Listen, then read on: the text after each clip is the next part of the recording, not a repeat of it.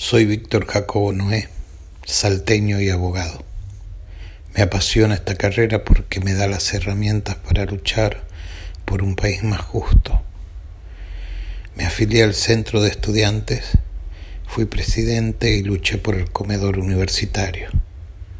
Di clases a obreros en La Fotia y en Villas. Me recibí y volví a Salta con mis padres, Moisés y Alegre, y con mi novia Analía. Allí comencé a atender casos de presos políticos. Me avisan que me buscan y mi hermana Perla me refugia un tiempo en su casa en Tucumán. Después nos vamos con Analía a Buenos Aires. Me ofrecen irme del país, pero no puedo. Hay mucho por hacer aquí. Doy clases de apoyo para el ingreso en la facultad. Hoy es 26 de octubre de 1976 tengo 27 años. Me llaman por teléfono. Ya vuelvo, digo, y dejo mi portafolio con el libro de notas.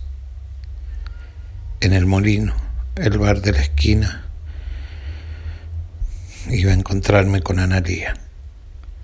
Nos casamos en una semana, pero no la veo. Me llevan no sé dónde, no sé dónde. Memoria, verdad, justicia. Treinta mil somos todos.